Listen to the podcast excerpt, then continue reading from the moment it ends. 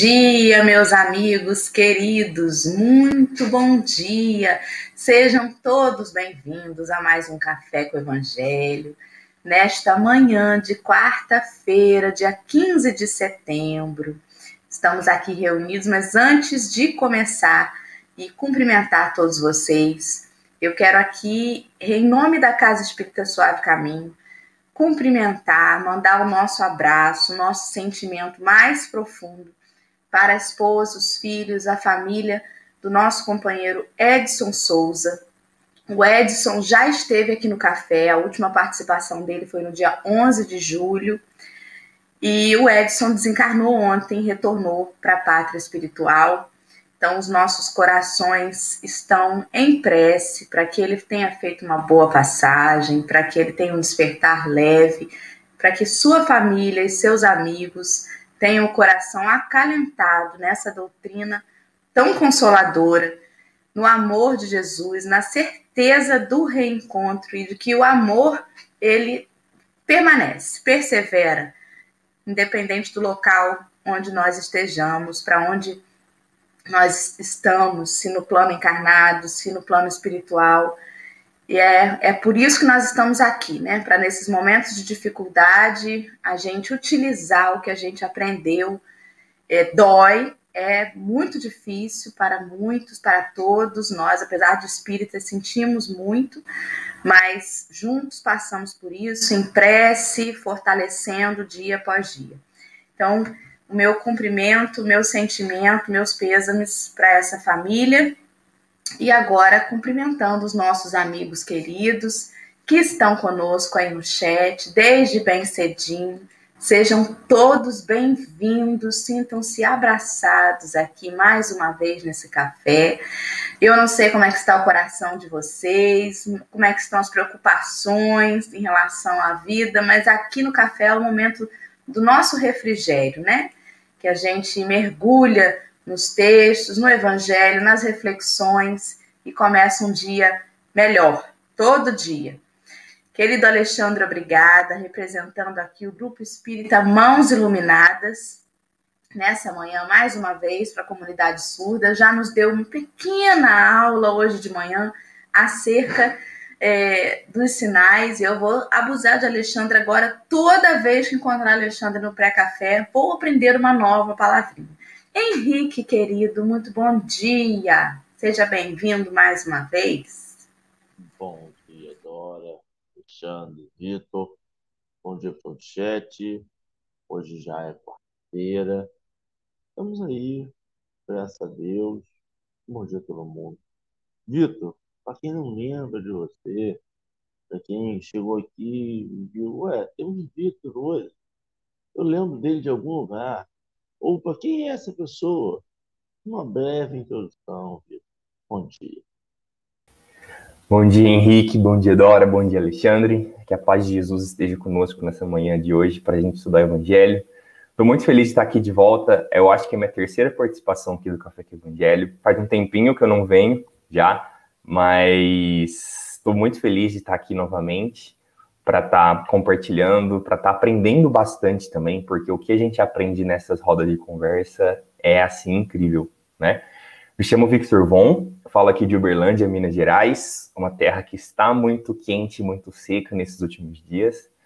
É, aqui eu faço parte do Grupo Espírito Universitário, faço parte do Núcleo Espírita Paulo Estevão, do Estudo Minucioso do Evangelho, e vários outros projetos que estamos aí tentando tocar durante a pandemia ainda, mas gosto sempre de estar tá aprendendo, sabe? Porque quando a gente estuda o Evangelho de Jesus, que a gente ultrapasse essa teoria, que a gente principalmente pratique ele, né? ainda mais essa mensagem de hoje que a gente vai ver sobre esse desenvolvimento intelectual, sobre o desenvolvimento moral também, mas que a gente sempre se lembre de colocar em prática esses ensinamentos na nossa rotina, nas dificuldades, nos obstáculos do dia a dia. Apesar de ser difícil, né? Porque às vezes nosso primeiro impulso é revoltar, é ficar ansioso, ficar angustiado, mas vamos com ele que, que dá certo. Então, muito bom dia a todos vocês.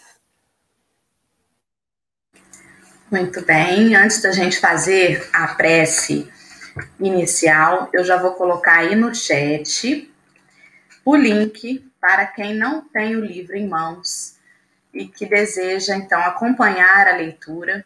Está aparecendo aí no chat para vocês no Facebook e no YouTube o link do texto que nós vamos ler hoje.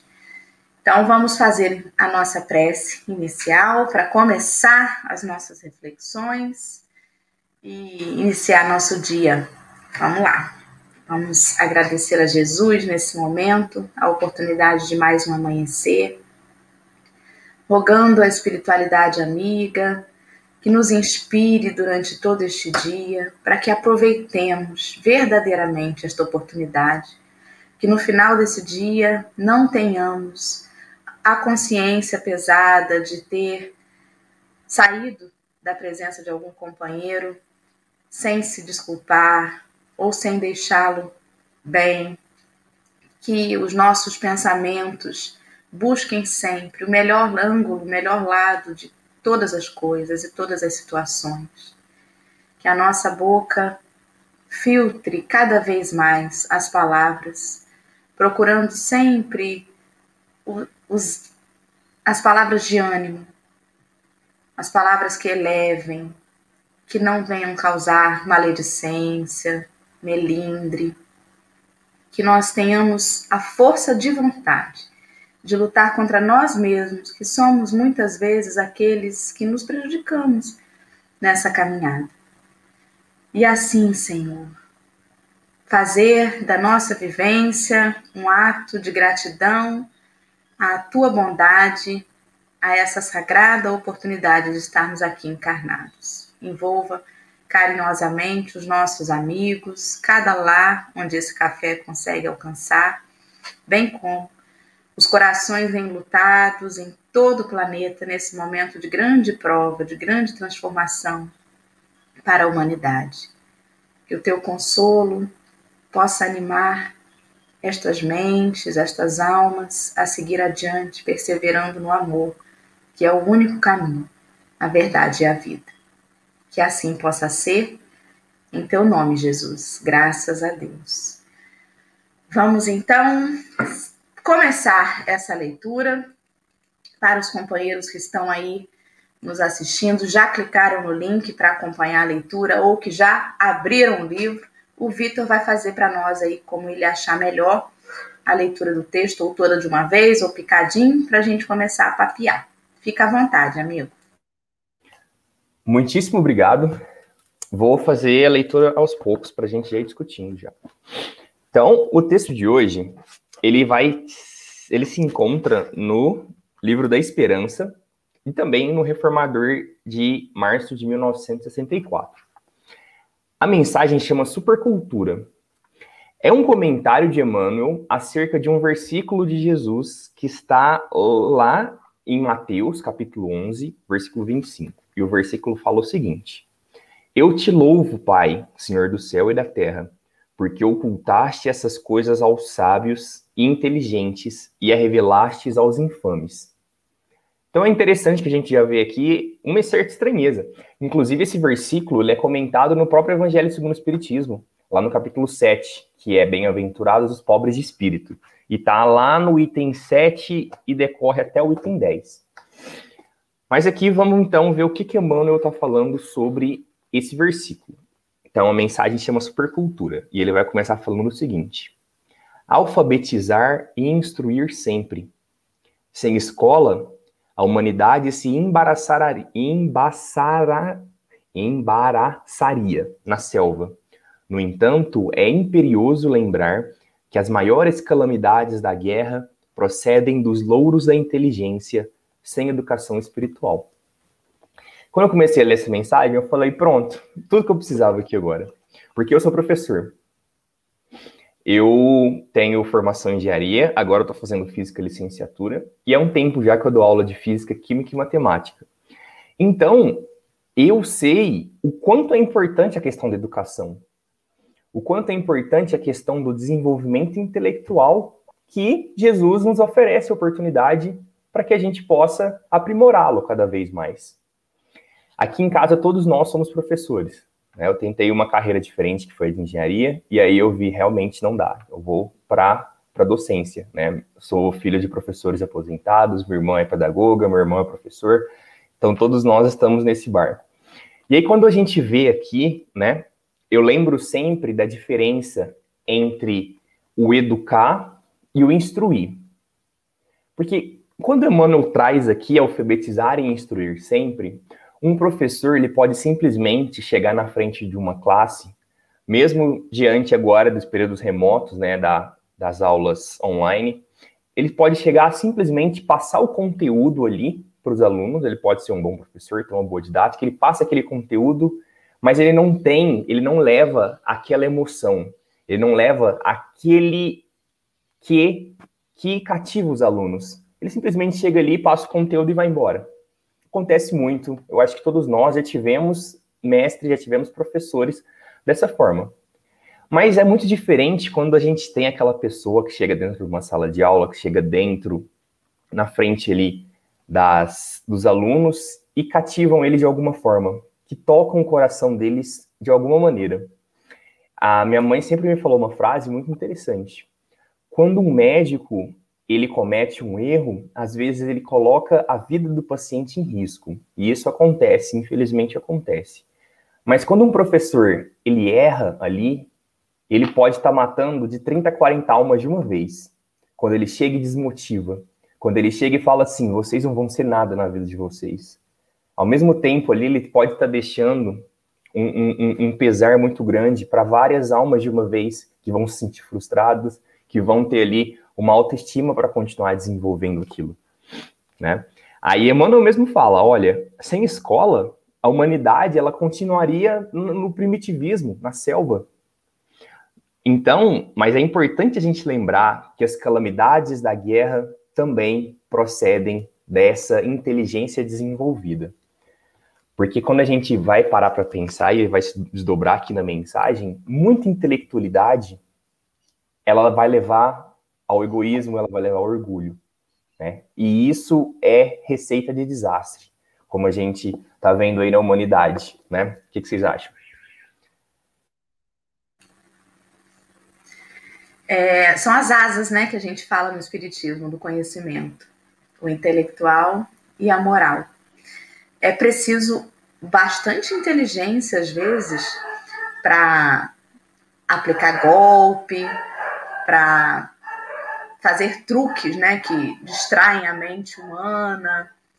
É preciso muita inteligência, capacidade de observação. Mas é impressionante como que isso é, um, é uma característica muito boa, porém utilizada de uma forma negativa. Me faz lembrar de Paulo, que era Saulo, né? Extremamente inteligente, perspicaz, mas utilizando todo aquele seu, até o seu poder, né, seu status, de uma forma deturpada. E como que a gente olha julgando esse é mal, esse é bom. E como que Deus olha para a gente e vê as nossas potencialidades. É importante demais o estudo. Muito. Se muitos de nós utilizássemos essa asa do intelecto equilibrada com a moralidade, nossa, já estaríamos muito além. E se for para escolher, é melhor então que suba a asa da, da moral, né? mas uma depende da outra. Porque às vezes, sem o entendimento, a gente se equivoca naquele conhecido foi com boa intenção. Só a boa intenção não adianta. Se a gente não conhecer, não adianta só ter a boa intenção, mas é imprescindível que essa boa intenção exista para que esse conhecimento seja bem aplicado, né?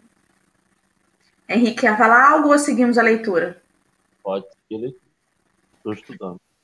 então vamos seguir mais um pouquinho. Vamos lá. A intelectualidade requintada entretece lauréis a civilização, mas, por si só, não conseguiu até hoje frenar o poder das trevas. A supercultura monumentalizou cidades imponentes e estabeleceu os engenhos que as arrasam, arrasam. Levantou embarcações que se alteiam como sendo palácios flutuantes e criou o torpedo que as põe a pique. Estruturou asas metálicas poderosas em breve tempo, que transportam o homem através de todos os continentes e aprumou o bombardeiro que lhe destrói a casa. Articulou máquinas que patrocinam o bem-estar no reduto doméstico e não impede a obsessão que comumente decorre do ócio demasiado. Organizou hospitais eficientes e de quando em quando lhes superlota as mínimas dependências com os mutilados e feridos, enfileirados por ela própria nas lutas de extermínio. Alçou a cirurgia às inesperadas culminâncias e aprimorou as técnicas de aborto. Então, Emmanuel vai trazendo aqui, nesses itens, nesses tópicos, exemplos muito claros de desenvolvimento intelectual que se desdobraram em coisas a mais. E essas coisas a mais, infelizmente, é pela nossa ignorância moral, porque sobra no intelecto e falta na moral.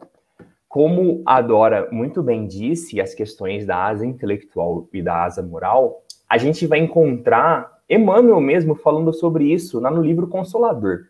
Eu gosto de chamar o Consolador de Livro dos Espíritos 2.0, porque ele é mais recente, e Emmanuel ali vai trazer uma série de questionamentos sobre é, é, é, coisas práticas da vida, sobre. Ele vai falar sobre biologia, sobre física, sobre química, sobre astronomia, astrologia, sociologia, várias, várias coisas. E lá na questão 204 dessa obra do Consolador, perguntam o seguinte para Emmanuel: a humana pode se elevar a Deus tão somente com o progresso moral, sem os valores intelectivos? Ou seja, eles estão perguntando assim, Emmanuel, tem como a gente desenvolver só a moral? Deixa a intelectualidade de lado, que coisa complicada. Será que tem como? Emmanuel responde o seguinte: o sentimento e a sabedoria são as duas asas com que a alma se elevará para a perfeição divina. Ou seja, a gente tem uma asa da moral e a gente tem uma asa do intelecto. Aí ele continua respondendo. No círculo acanhado do orbe terrestre, ambos são classificados como adiantamento moral e adiantamento intelectual.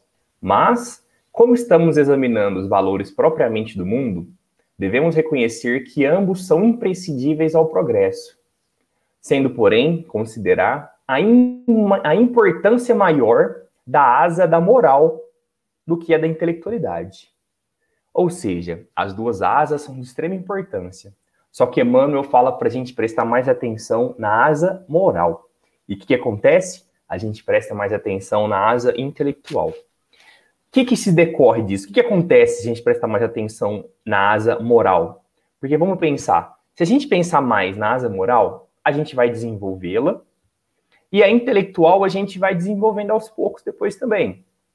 Mas aí, se a gente desenvolver mais a intelectual primeiro, corre muito risco, como Emmanuel diz aqui no, no, no final da resposta, que a gente pode facilmente cair no egoísmo. Quando a gente tem muito intelecto e falta moral, a gente vai se achar. E é o que, e é o que Jesus diz aqui nesse versículo. Eu te louvo, Pai, Senhor do céu e da terra, porque ocultaste essas coisas aos sábios e inteligentes e a revelastes aos infames, infantes. Quem será que são esses sábios e inteligentes? São aqueles que desenvolveram mais a asa intelectual. Quem são esses infantes? São aqueles que estão ali na moral também. Isso tudo me lembra, é, para quem assistiu o filme do Divaldo, para quem não assistiu, recomendo, que é um filme muito bonito. Tem uma médium durante o filme que ela faz um trabalho mediúnico ali muito bonito. Um trabalho de desobsessão de um espírito que estava muito difícil e os outros médiums não estavam conseguindo. E um está tentando ali é, é, é, é, conseguir aquele, aquela desobsessão ali pelo meio intelectual e falando e falando. Aí o espírito fala: Mas você não tem autoridade moral para fazer isso, né? Nesse sentido. E aquela médium ali, simplesmente com amor, ela consegue. E é a médium que dá o primeiro livro dos espíritos pro Divaldo. Aí depois a Joana de Angeles fala pro Divaldo que aquela médium, ela é até analfabeta, ela não sabe ler. Ela não sabe ler, ela não leu o livro dos espíritos, ela não leu o evangelho, mas com certeza ela sabia muito mais do que eles que estavam ali, porque ela estava praticando o evangelho. Então, quando eu penso sobre essa asa moral, ela é muito importante a gente prestar atenção. E como que a gente desenvolve? Através da autoanálise, através da reforma íntima. É, impressionante como que está tudo conectado, né? O versículo de ontem que nós estudamos aqui no café, ele fazia Emmanuel fazia referência a ele com um texto chamado Direitos. Quem assistiu o café ontem vai lembrar que nós refletimos através de Emmanuel, né, sobre os nossos direitos, onde começa o dever, onde termina o dever, onde começam os nossos direitos e como que fez sentido a frase de Paulo, que tudo me é lícito, mas nem tudo me convém. Essa do tudo me é lícito me remete ao nosso conhecimento, à nossa asa do intelecto. Eu sei fazer isso assim assim, eu entendo como é isso assim assim, mas nem tudo me convém. É aquele puxãozinho da asa moral. Mas para que, que você vai fazer isso? Mas isso que você vai fazer vai prejudicar alguém? Isso que você vai fazer é com bondade? Né? Então, é exatamente sobre isso. É importante que a gente desenvolva as duas asas, né? Vamos colocar como asas, já que a gente começou a falar assim. Mas como a gente ainda não é um ser muito bonzinho, né? a gente não é perfeito, a gente tem as nossas sombras, a gente é sabotado pelo nosso egoísmo, pelo nosso orgulho, é justamente o aprendizado de o que eu vou fazer com tanto conhecimento. Porque existe o abuso do poder, existe o professor que acha que ele é o dono da turma, então ele, em vez de ser um, uma figura de autoridade, ele é um autoritário dentro da sala de aula. E assim sucessivamente, né? Há casos assim em, em família, a gente, hoje em dia, nem tanto, mas via-se muito isso. O chefe de família, ele chegou, todo mundo abaixa a cabeça, quase que faz assim uma, uma reverência, né? Porque é o, o chefão, é o dono da casa. E às vezes não tinha a menor moral, mas tinha o posto de autoridade ali. Então a gente tem que aprender a bem utilizar o conhecimento com a asa da moralidade. E aí isso encaixa perfeitamente no nosso texto de ontem. Porque quando eu tenho muito conhecimento, eu também tenho os meus deveres dentro daquilo e os meus direitos. E Emmanuel ontem nos lembrou que nós todos temos o direito de servir. E todo conhecimento que a gente adquire deve ser para isso. Se o conhecimento que eu adquiro não é, não resulta no bem a, a, ao meu redor, então ele, eu não estou utilizando bem. Ainda que seja para ser usado só para mim, aí, Vânia, Vânia, hoje é quarta, Vânia. Eu tô achando que ontem foi ter, que ontem foi segunda. Olha, gente, ontem não, ontem nem fui eu que fiz o café. Ontem foi Marcelo e, e Henrique. Ainda bem, eu, eu falei isso, Vânia, só para ver se vocês estavam ligados, tá vendo? oh, meu Deus, senão não seria eu, né? Fazendo uma pequena confusão aqui de memória. É, foi o último que eu fiz, é verdade. E, enfim, era isso. Eu até perdi o fio da meada, mas é isso. O quanto que a gente precisa bem utilizar. Inclusive, naquele dia, na segunda-feira, que não foi ontem, é, nós chegamos a comentar que Jesus poderia, sim, ter ter utilizado a sua capacidade de manipulação de fluidos, a sua capacidade de, de, de se colocar para mudar o desfecho, para não ser crucificado, que era o que Judas esperava. Mas ele nos ensinou justamente que não é o fato de você poder fazer que significa que você vai fazer. Se isso viola o direito do outro, se isso viola a intimidade do outro, o livre-arbítrio, livre-arbítrio do outro, então não adianta você ter o poder de fazer. Você não deve, simplesmente, né? E é, é sobre isso. Henrique Neves, fale-nos. Sabe, eu, eu, eu, eu o texto para mim hoje, e vocês falando me vem muito na cabeça o, o que e o porquê.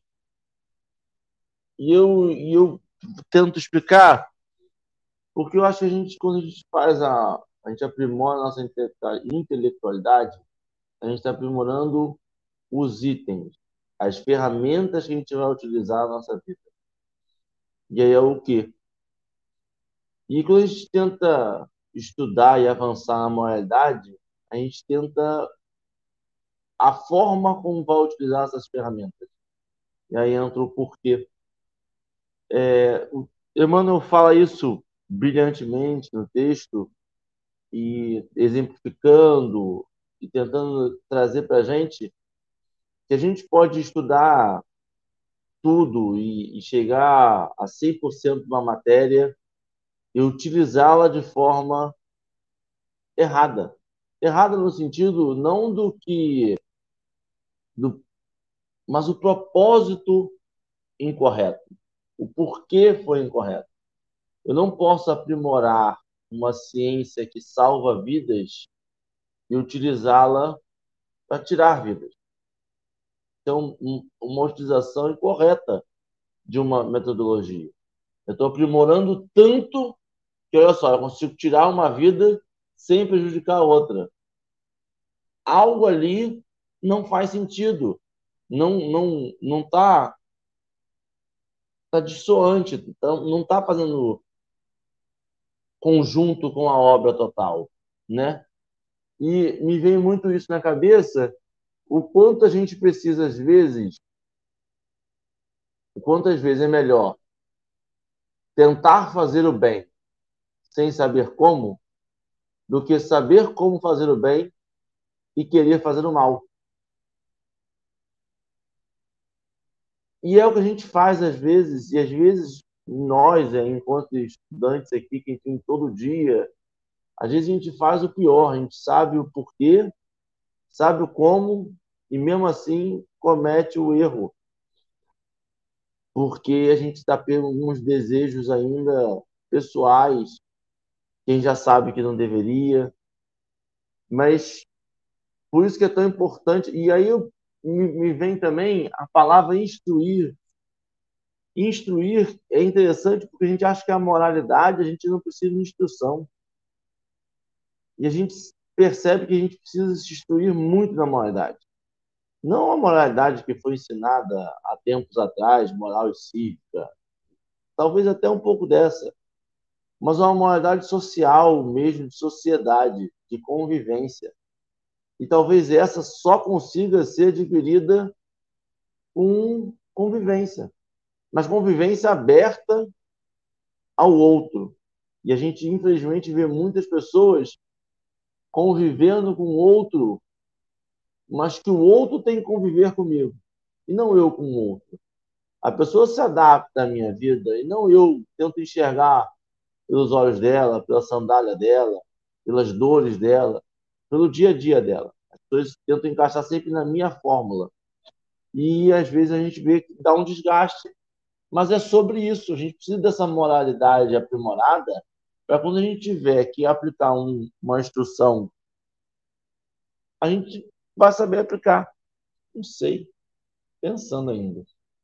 Não cheguei à conclusão final ainda não.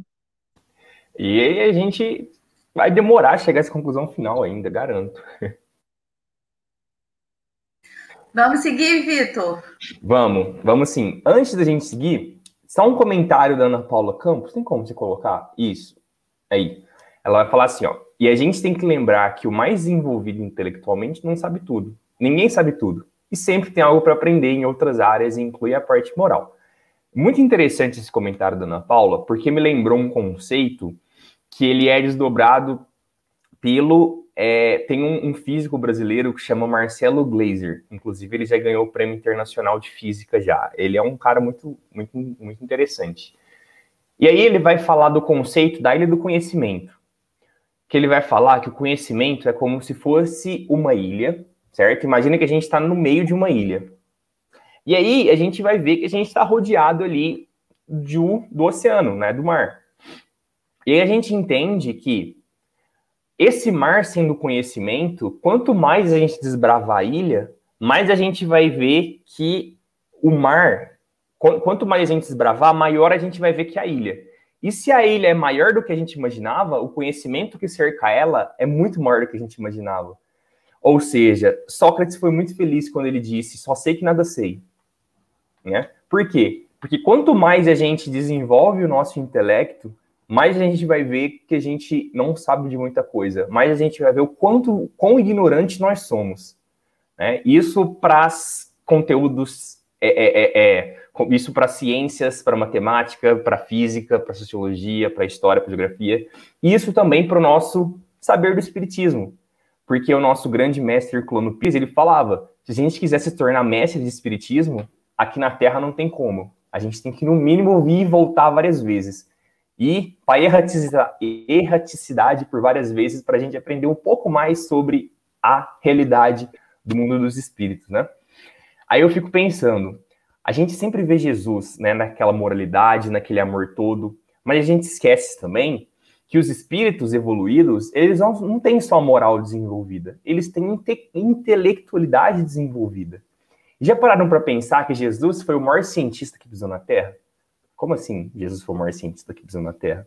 Quando a gente vai ler o livro de Emmanuel, A Caminho da Luz, a gente vai ver que Jesus é o responsável pela formação da Terra. O cara criou um planeta.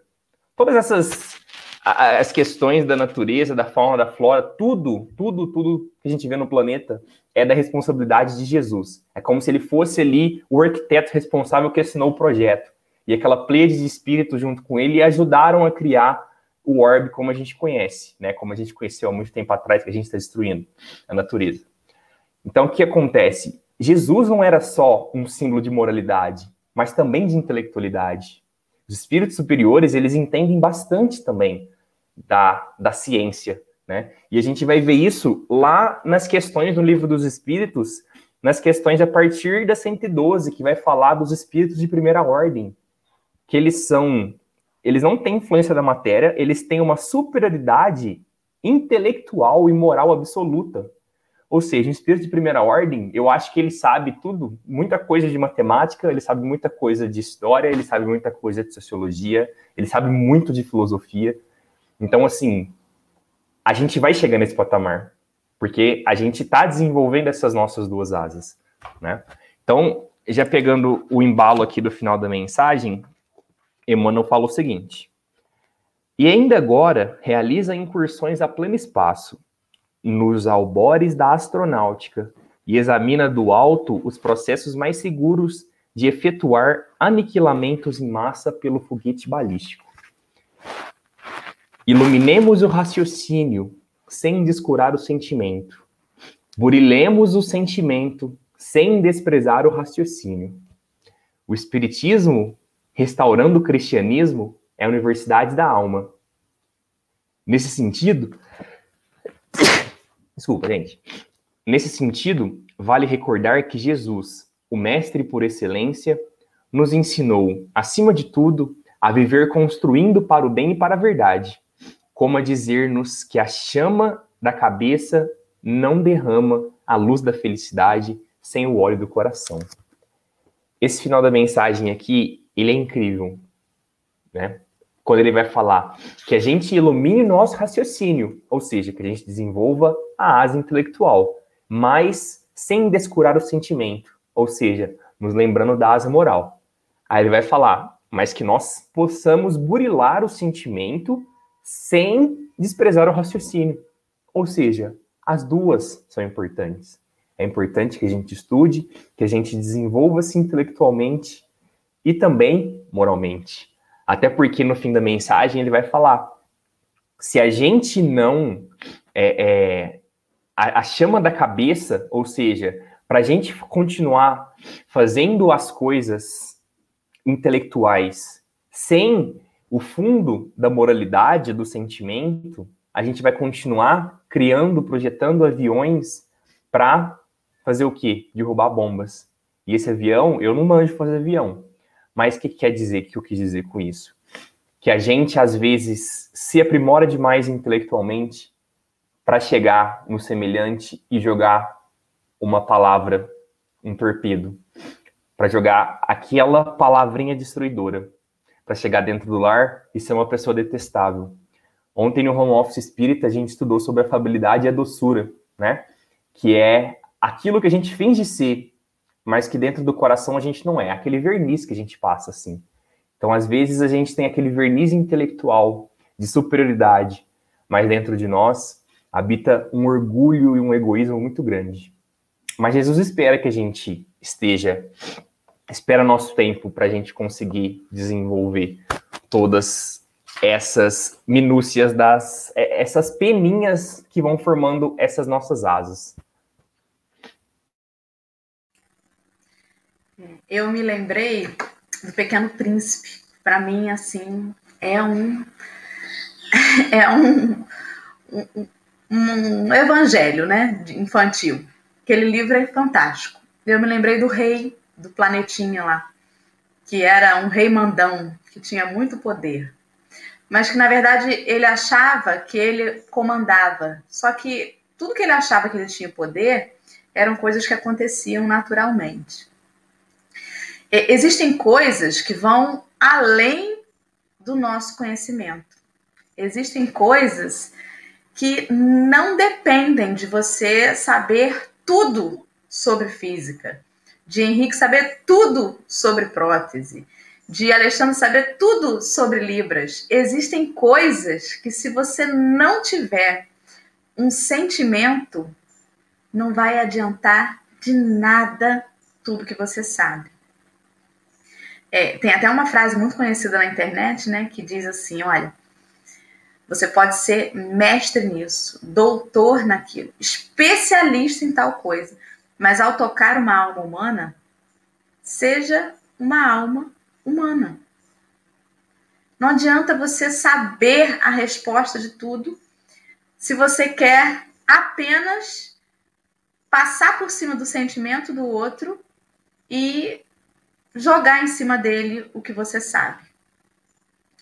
Eu comecei a assistir uma série muito antiga, que chama Grey's Anatomy.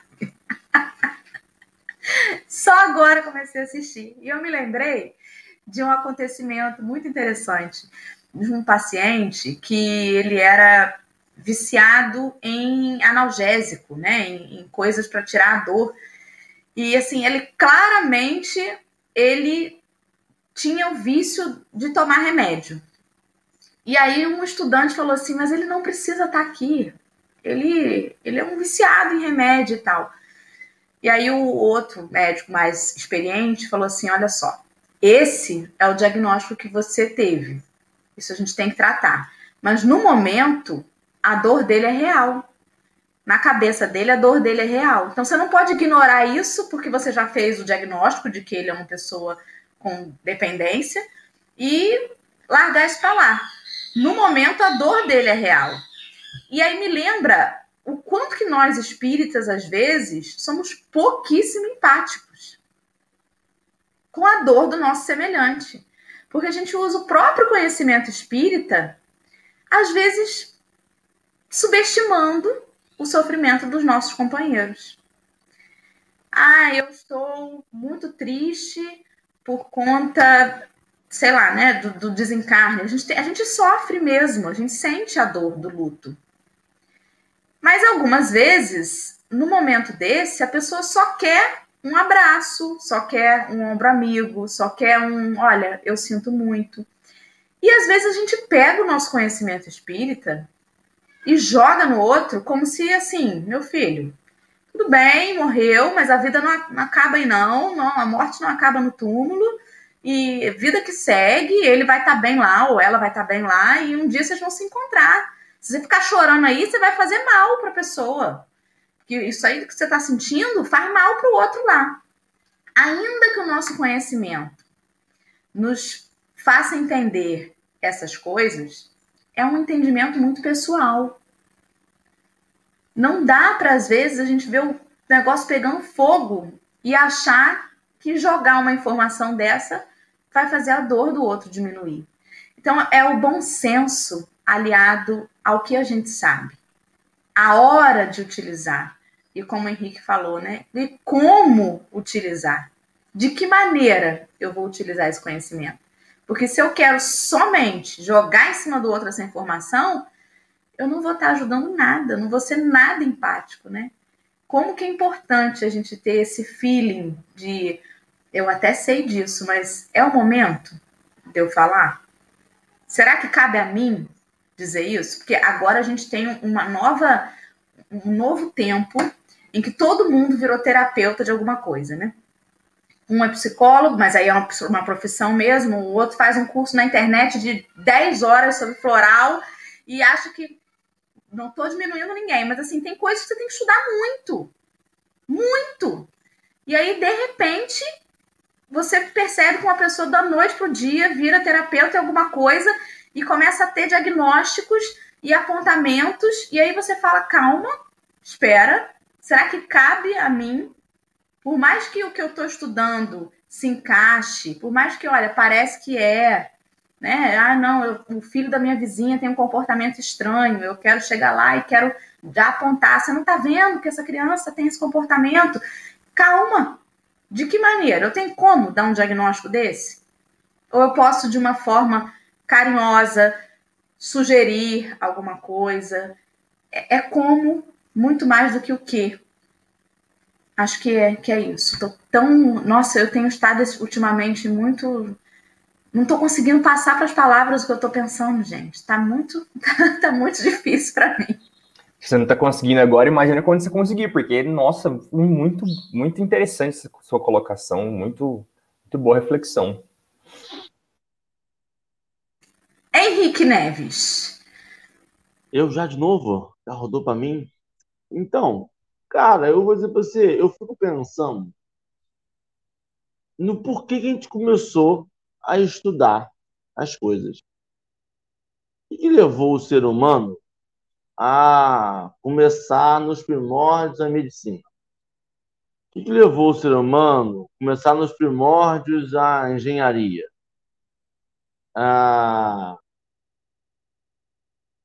Foi melhorar a vida do outro.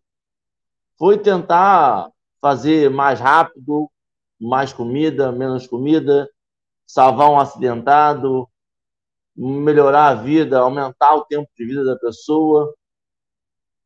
Todas as. as alguém viu um fogo, falou: peraí, como é que fez esse fogo? Então, se riscasse a pedra da fogo, o que, que é esse? Que, que é isso? Que reação é essa? E aí entra hum, magicamente, perfeitamente, o que Vitor falou sobre o maior cientista, esqueci o termo, acho que cientista mesmo, de, de, de Cristo, porque nada mais é do que o estudo dos fenômenos da vida, da Terra, desse planeta. E se uma pessoa está aqui, criou, conviveu, faz sentido ele ser o maior. E faz sentido também nós termos conhecimentos adquiridos científicos ao longo das nossas encarnações. Por isso que a gente não consegue avançar um só. Eu não posso dizer que eu estou aqui, já reencarnei 15 vezes e eu não tenho conhecimento intelectual nenhum porque eu não fiz uma escola. Eu tenho. Eu tenho, eu posso não saber o nome daquela fórmula, eu posso não saber o nome daquele conceito, eu posso não saber que alguém pensou antes de mim, né? Eu posso ter tido a ideia genial de que uma bola gira melhor que um quadrado. Beleza. Mas esse conhecimento faz parte da vivência. A gente vai, o que a gente vai fazendo é até aqui a gente já sabe. A próxima geração avança daqui para frente ou rever os conceitos que a gente já aprendeu para ver se tem alguma falha no nosso conceito. Mas é sobre conviver. É sobre conviver. É sobre a vida. Toda ciência é sobre a vida. Ah, mas o engenheiro tem sobre a vida? Tem. Ele quer fazer uma ponte porque o trânsito está ruim, ele quer fazer uma casa, um prédio que tem um problema habitacional, ele, ele precisa aprender a fazer isso, ele precisa desenvolver uma ferramenta, ele precisa. A gente precisa desses conhecimentos intelectuais para melhorar, em algum grau, a nossa vida. Mesmo aqueles que a gente acha inúteis, como uma casa de automação onde você clica tudo pelo celular.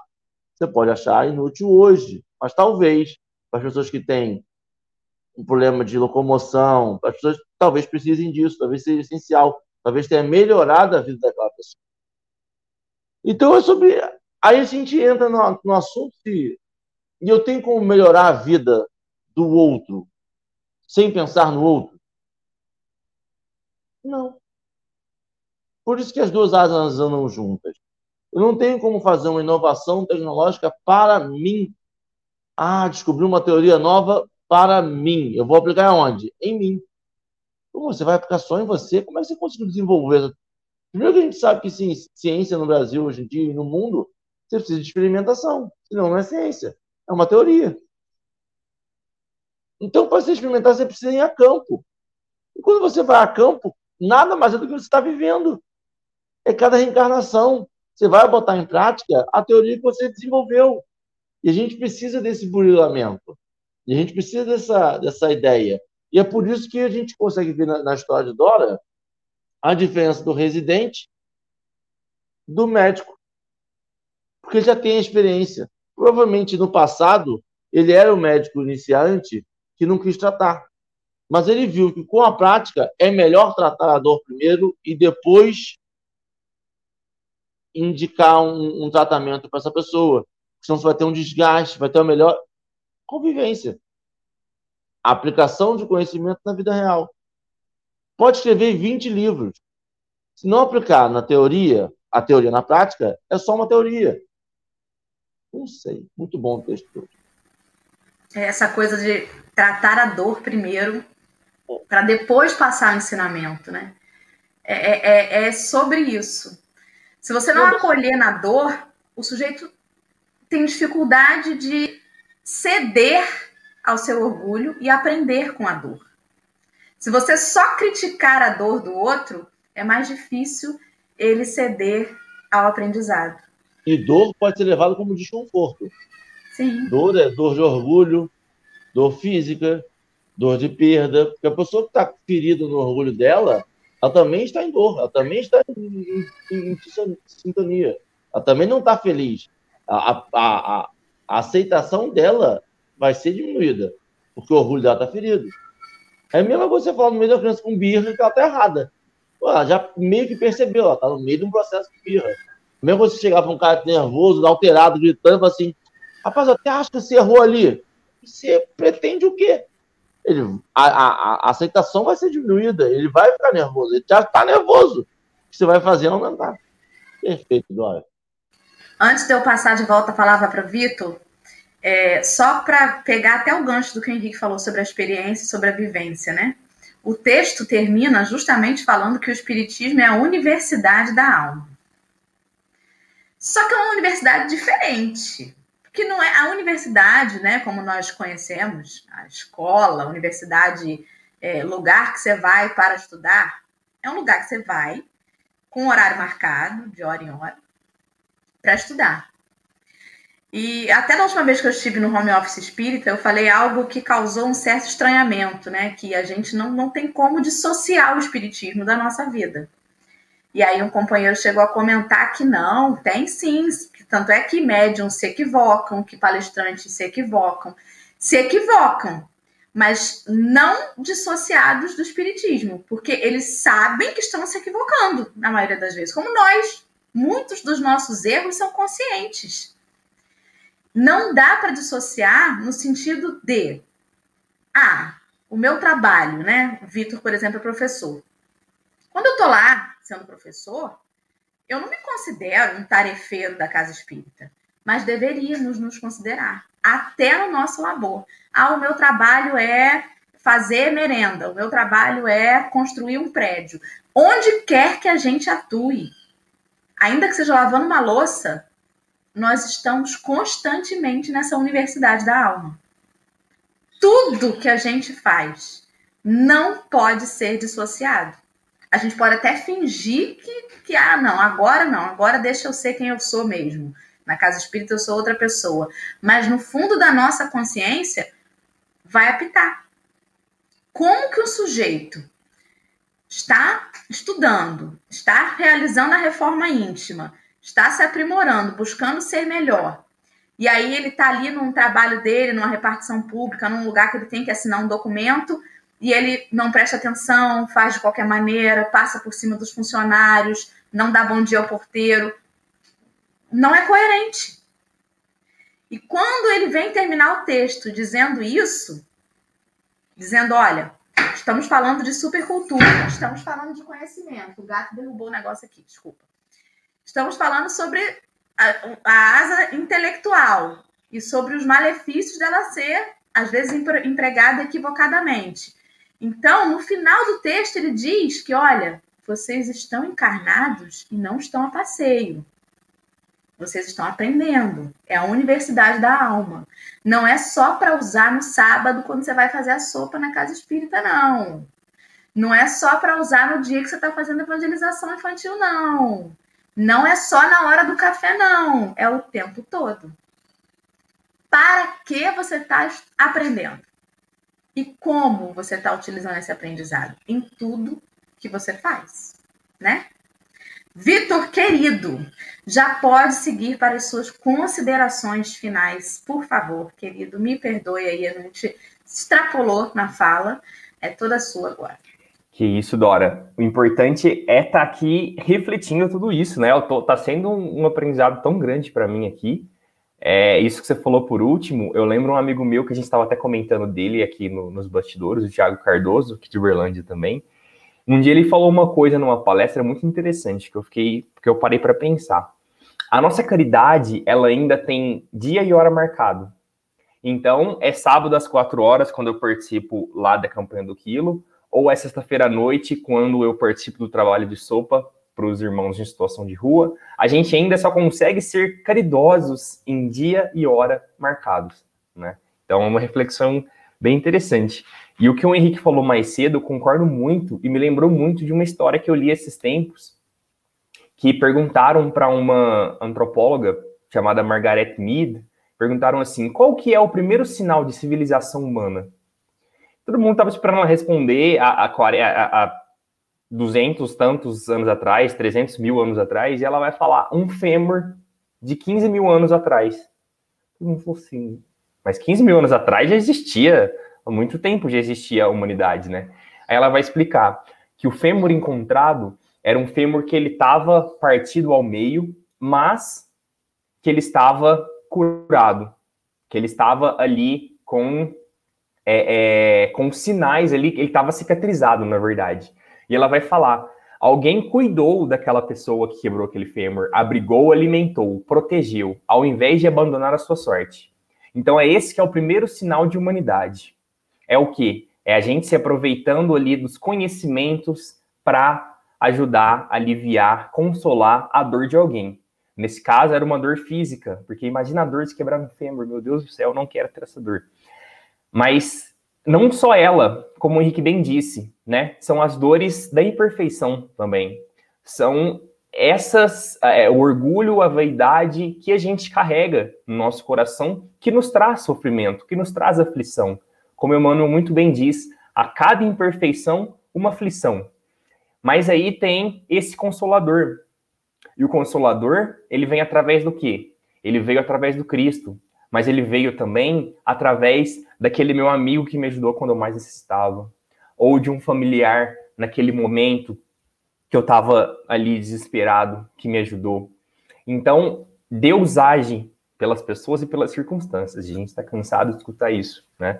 mas que a gente possa refletir, então, na importância também dessa autoanálise, dessa reforma íntima, para que a gente continue se desenvolvendo.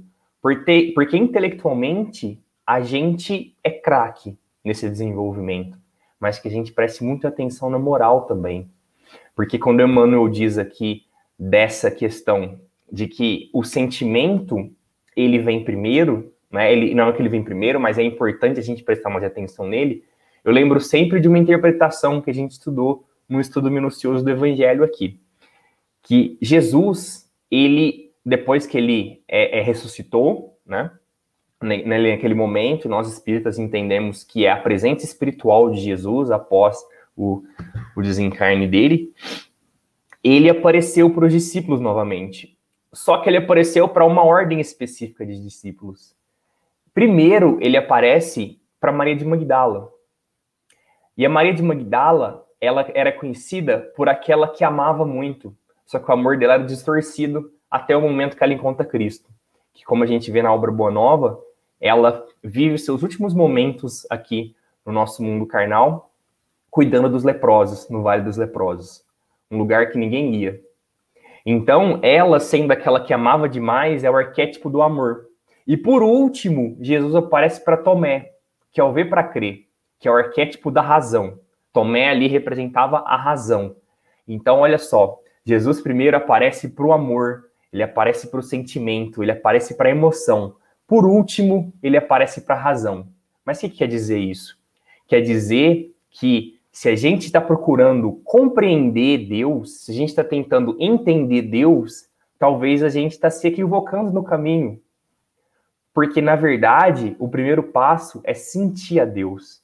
A gente sente, a gente é tocado no nosso coração por essas é, maravilhosidades de Deus. Então começa um movimento do coração, ou seja, da moralidade, do sentimento, da emoção para o nosso intelecto. Então é muito muito interessante quando a gente pensa isso, que a gente possa se deixar ser, ser tocados por essa intercessão divina. E por último, eu queria citar uma das minhas questões favoritas do livro dos Espíritos, que é a 244, que ela parece não ter muito a ver, não. Mas é assim: é, os espíritos veem a Deus Aí a resposta é: os superiores, eles compreendem e veem Deus, enquanto os inferiores sentem e adivinham a Deus. Ou seja, quem compreende Deus, os espíritos superiores. Nós que somos inferiores, a gente sente. Então a gente sente para depois raciocinar que é Deus. Né? Então, agradeço muito a participação de todos vocês aqui, agradeço muito o convite de estar aqui começando esse dia com essas reflexões do Evangelho, que o nosso dia, nossa semana, nossa vida possa ser abençoada, iluminada, que a gente sempre se lembre que Jesus é o norte e que o Evangelho é a bússola. Então, que a gente sempre possa buscar essa evolução intelectual e também a evolução moral, para nos tornarmos pessoas cada vez melhores. Então, muito obrigado. Muito bom. Excelente. Ai, sem palavras, aqui não tenho nenhuma, nenhuma, nenhum complemento final. Henrique, também não. Tá desligado seu microfone. Só ponto. Só o ponto. Muito bem, quero agradecer demais todos os companheiros que estão conosco no chat até agora, que fizeram esse estudo ainda melhor com as suas considerações, com as suas participações. E agradecer ao Vitor, né, que esteve com a gente aí, que trouxe para nós esse olhar tão amoroso, né, essa finalização aí tão calorosa, que eu tenho certeza que quando enquanto o Vitor falava, todo mundo ficou procurando no quentinho do coração onde que está sentindo Deus, né? Então fica aí essa proposta para esse dia. Em tudo que fizeres, sinta Deus. Em tudo que se propuser a fazer, que você se propor a fazer, não sei se eu conjuguei o verbo certo, vai lá, mas vai sentindo Deus. O que ele espera de você naquele momento, né? E aí, com conhecimento ou sem conhecimento, mas se tiver ali a pitadinha do amor, tem mais chance de acertar, de estar fazendo certo. Às vezes a gente se equivoca mesmo com boa intenção, mas ainda é melhor assim do que com muito conhecimento e pouca empatia, pouco sentimento. E é isso, Alexandre querido, muito obrigada pela sua contribuição impagável, né? Que eu realmente não tenho como pagar, mas Deus terá. Eu tenho certeza que muitos de nós sentimos Deus nas mãos de Alexandre na interpretação. Às vezes eu fico hipopotizada aqui, olhando, prestando atenção em cada movimento. Parabéns pelo seu trabalho. Aos companheiros da comunidade surda que estão conosco, sejam bem-vindos, sintam-se acolhidos e abraçados também. Vamos então encerrar nosso café com a prece do Vitor para começar nossa quarta-feira e agora vamos que vamos. Por favor, querido. Então vamos que vamos. Mas antes da gente vamos que vamos, vamos quem puder, quem se sentir à vontade, que nesse momento agora a gente possa mentalizar Jesus, que a gente possa imaginar esse mestre de amor, esse mestre de paz, que a gente imagine que ele realmente está do nosso lado. E ele pode estar sim ao lado de cada um de nós ao mesmo tempo, porque ele é amor, a sua aura engloba todo o nosso globo, toda a nossa terra. E ele nos disse que onde houvesse dois ou mais reunidos, aí ele estaria. Então, com certeza, ele está presente aqui no meio de nós. Jesus, ele conhece o nosso nome, ele conhece as nossas imperfeições, ele nos aceita da forma que nós somos. Ele conhece as nossas angústias, as nossas preocupações, e ele está aqui nos estendendo a sua mão, nos dizendo que com ele o jugo é leve, o fardo é suave, que a gente possa confiar, que a gente possa desenvolver a nossa fé, que todas essas aflições, todas essas ansiedades irão passar, irão ser solucionados, porque a vida é muito mais do que essa nossa existência atual. Nós somos espíritos eternos que estamos aprendendo a cada dia mais, que mesmo diante das dificuldades, dos obstáculos, das dores, essa pressão nos faz, nos forja a sermos pessoas melhores. Que a gente se inspire em seus exemplos para nos tornarmos pessoas cada vez mais benevolentes, mais indulgentes, que a gente possa desenvolver essa nossa asa moral para que acompanhe a da intelectualidade, para que a gente possa alçar voos mais altos a cada dia. Jesus, a gente pede para o nosso planeta que está passando por toda essa transformação, a gente pede pelo nosso Brasil, por todas aquelas pessoas que estão sofrendo e que sempre, quando possível, a gente possa estender a mão aos nossos irmãos mas não só aqueles que necessitam da matéria, mas os que necessitam também de uma palavra de consolo, de conforto, lembrando sempre que nós também somos muito necessitados, que a gente consiga transformar todas as imperfeições dos nossos corações. Então, com isso, Jesus, a gente agradece a oportunidade, a reflexão, os ensinamentos, que a sua paz esteja presente em nosso coração, nos abençoando o nosso dia, a nossa semana, a nossa vida. Então, com isso, a gente agradece a oportunidade, com seus votos, com a sua luz em nosso coração. Que assim seja. E assim será, com certeza. Meu povo, minha pova, amanhã tem mais café às 7 horas da manhã. Esperamos vocês. Fiquem com Deus e até lá.